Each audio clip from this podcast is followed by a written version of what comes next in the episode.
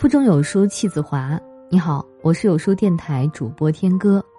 今天要跟大家分享的文章是贾平凹的《命苦的母亲》，一起来听。在我四十岁以后，在我几十年里雄心勃勃所从事的事业、爱情遭受了挫折和失意，我才觉悟了做儿子的不是。母亲的伟大，不仅生下血肉的儿子，还在于她并不指望儿子的回报。不管儿子离他多远，又回来多近，他永远是儿子有亲情、有力量、有根、有本。人生的车途上，母亲是加油站。母亲一生都在乡下，没有文化。不善说会道，飞机只望见过天上的影子。他并不清楚我在远远的城里干什么，唯一晓得的是我能写字。他说我写字的时候眼睛在不停的眨，就操心我的苦。世上的字能写完，一次一次的阻止我。前些年，母亲每次到城里小住。总是为我和孩子缝制过冬的衣物，棉花垫得极厚，总害怕我着冷，结果使我和孩子都穿得像狗熊一样笨拙。他过不惯城里的生活，嫌吃油太多，来人太多，客厅的灯不灭，东西一旧就扔，说日子没乡下整段。最不能忍受我们打骂孩子，孩子不哭。他却哭，和我闹一场后就生气回乡下去。母亲每一次都高高兴兴来，每一次都生了气回去。回去了，我并未思念过他，甚至一年一年的夜里不曾梦着过他。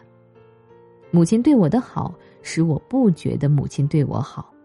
当我得意的时候，我忘记了母亲的存在；当我有委屈了。就想给母亲诉说，当着她的面哭一回鼻子。大人物之所以大人物，是名字被千万人呼喊。母亲的名字，我至今没有叫过，似乎也很少听老家村子里的人叫过。但母亲不是大人物，却并不失去她的伟大。他的老实本分、善良勤劳，在家乡有口皆碑。现在有人讥讽我有农民的品性，我并不羞耻，我就是农民的儿子。母亲教育我的忍字，使我忍了该忍的事情，避免了许多祸灾发生；而我的错误在于忍了不该忍的事情，企图以委曲求全，却未能求全。寄走了钱，心安理得的又投入到工作中，心中再也无母亲的影子。七年前，父亲做了胃癌手术，我全部的心思都在父亲身上。父亲去世后，我仍是常常梦到父亲，父亲依然还是有病痛的样子，醒来就伤心落泪，要买了阴纸来烧。在指挥飞扬的时候。突然间，我会想起乡下的母亲，又是数日不安，也就必会寄一笔钱到乡下去。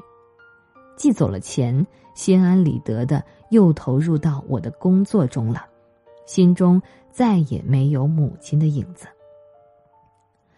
老家的村子里，人人都夸我给母亲寄钱，可我心里明白，给母亲寄钱并不是我心中多么有母亲。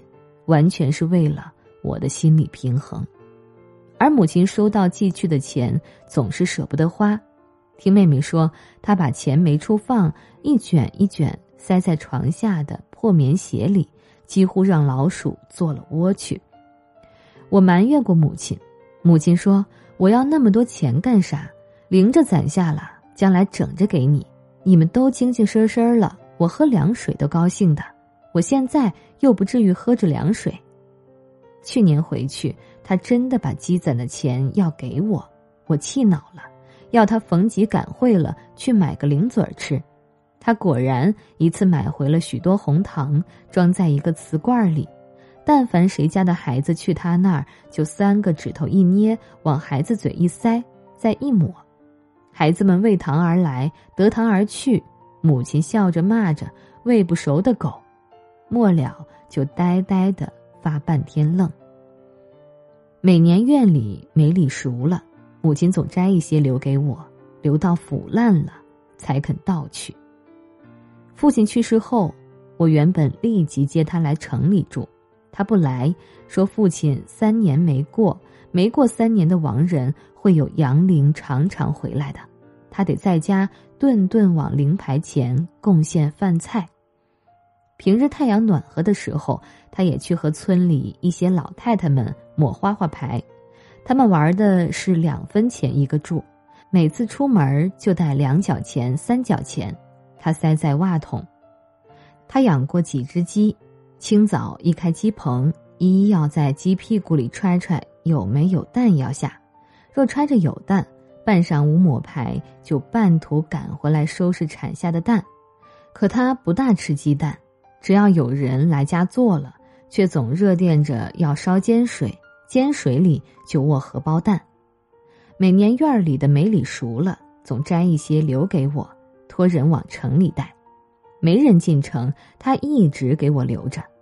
平爱吃酸果子，他这话要唠叨好长时间，梅里就留到彻底腐烂了才肯倒去。他在妹妹家学练了气功，我去看他，未说几句话，就叫我到小房去，一定要让我喝一个瓶子里的凉水，不喝不行。问这是怎么了？他才说是气功师给他的信息水，治百病的。你要喝的，你一喝肝病或许就好了。我喝了半杯，他就又取苹果、橘子让我吃，说是信息果。不能照料母亲，反倒让他还为儿牵肠挂肚。我这做的是什么儿子？我成不成为什么专家名人？母亲一向是不大理会的，她既不晓得我工作的荣耀，我工作上的烦恼和苦闷，也就不给她说。一部废都，国之内外怎样风雨不止，我受怎样的赞誉和攻击，母亲未说过一句话。当知道我已孤单一人，又病得入了院，他悲伤的落泪，要到城里来看我，弟妹不让他来，不领他。他气得在家里骂这个骂那个，后来冒着风雪来了，他的眼睛已患了严重的疾病，却哭着说：“我娃这是什么命啊？”我告诉母亲：“我的命并不苦的，什么委屈和劫难我都可以受的。少年时期，我上山砍柴，挑百十斤的柴担在山边道上行走，因为路窄。”不到固定的歇息处是不能放下柴担的，肩膀再疼，腿再酸，也不能放下柴担的。从那时起，我就练出了一股韧劲儿。而现在最苦的是，我不能亲自伺候母亲。父亲去世了，作为长子，我是应该为这个家操心，使母亲在晚年活得幸福。但现在既不能照料母亲，反倒让母亲还为儿子牵肠挂肚，我这做的是什么儿子呢？把母亲送出医院，看着他上车要回去了，我还是掏出身上仅有的钱给他。我说：“钱是不能代替了孝顺的，但我如今只能这样啊。”母亲懂得了我的心，她把钱收了。紧紧的握在手里，再一次整整我的衣领，摸摸我的脸，说我的胡子长了，用热毛巾捂捂，好好刮刮，才上了车。眼看着车越走越远，最后看不见了。我回到病房，躺在床上，开始打吊针。我的眼泪，默默的留下来。在这个碎片化的时代，你有多久没读完一本书了？私信回复“有书君”即可免费领取五十二本好书，每天有主播读给你听。